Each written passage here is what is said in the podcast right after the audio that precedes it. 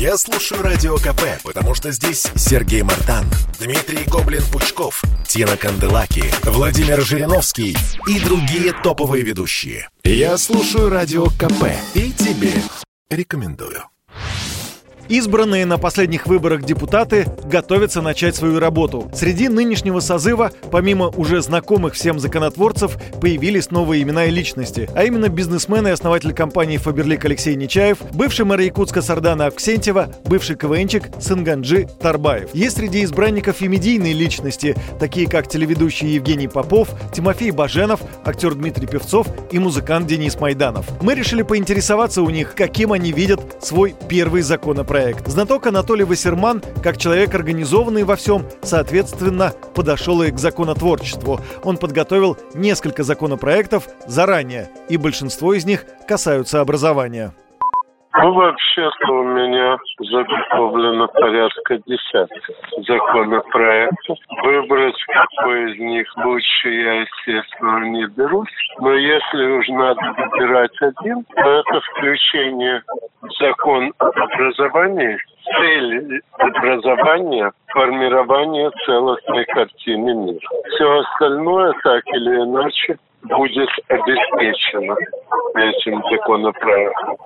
Изменения, которые будут связаны с детьми, беспокоят не только Анатолия Вассермана. Денис Майданов, который тоже впервые приколет к лацкану пиджака значок депутата, свой первый законопроект также посвятит детям. Но здесь речь пойдет не об образовании, а о труде. Артист беспокоен тем, что подростки хотят иметь не только карманные деньги, но и полноценно помогать родителям. Всегда существовал спрос со стороны подростков на работы. Мы говорим о работе подростка 14 18 лет во внеурочное и в каникулярное время. И мы провели большой опрос, более 10 тысяч подростков опросили и получили цифру 76% из них хотят работать. Особенно этот спрос с их стороны на работу вырос в период пандемии, когда благосостояние многих семей, к сожалению, упало. Многие подростки хотели бы помогать своим семьям, но только 20% из них, 20% из них э, удается устроиться по причине отсутствия вакансий для подростков. Второе – слабая информированность о, наличии таких вакансий. Еще Денис Майданов пожаловался на журналистов, которые уже переврали его заявление. Написали, якобы, что он недоволен своей депутатской зарплатой. Но Майданов поправил журналистов, мол, говорил совсем о другом. Да, мы зарабатывали в своей сфере большие деньги, чем зарплата депутата Государственной Думы. Но мы идем работать не за деньги, а за Родину. Служить России и заработать за будущее сегодняшнее и за завтрашнее. Нас, наших детей. И деньги здесь не главное.